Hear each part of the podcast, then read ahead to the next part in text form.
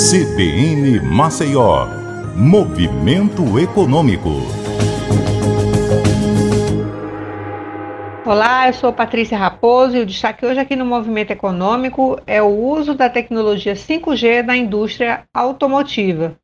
Num processo inédito, a Stellantis, quarto maior grupo automotivo do planeta, se uniu à TIM e à Accenture para lançar o primeiro projeto piloto de 5G para a indústria automobilística na América Latina.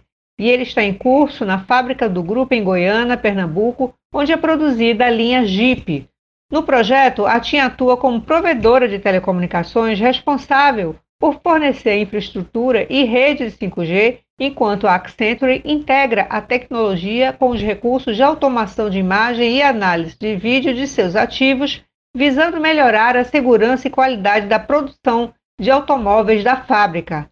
A Stellantis optou por usar o 5G com recurso de inteligência artificial para correção de falhas num processo muito crítico, que é o de fixação de emblemas nos quatro modelos de veículos que são fabricados na unidade.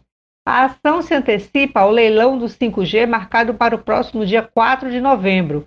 A TIM Brasil tem licença provisória da Anatel para operar o 5G na área da fábrica. Neste processo, está sendo usada a antena 5G da chinesa Huawei. Após conferir o resultado positivo desse primeiro case, a Stellantis estuda adotar sua estrutura de maior autonomia, não só nos carros do futuro, mas nos processos logísticos.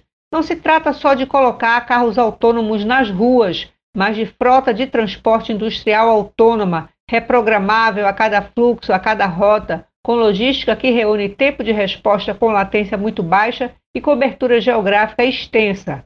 Esse é o projeto piloto que começa a ser desenvolvido em novembro, conforme André Souza, CIO da Stellantis para a América do Sul. É só o começo e eu fico por aqui. Até a próxima.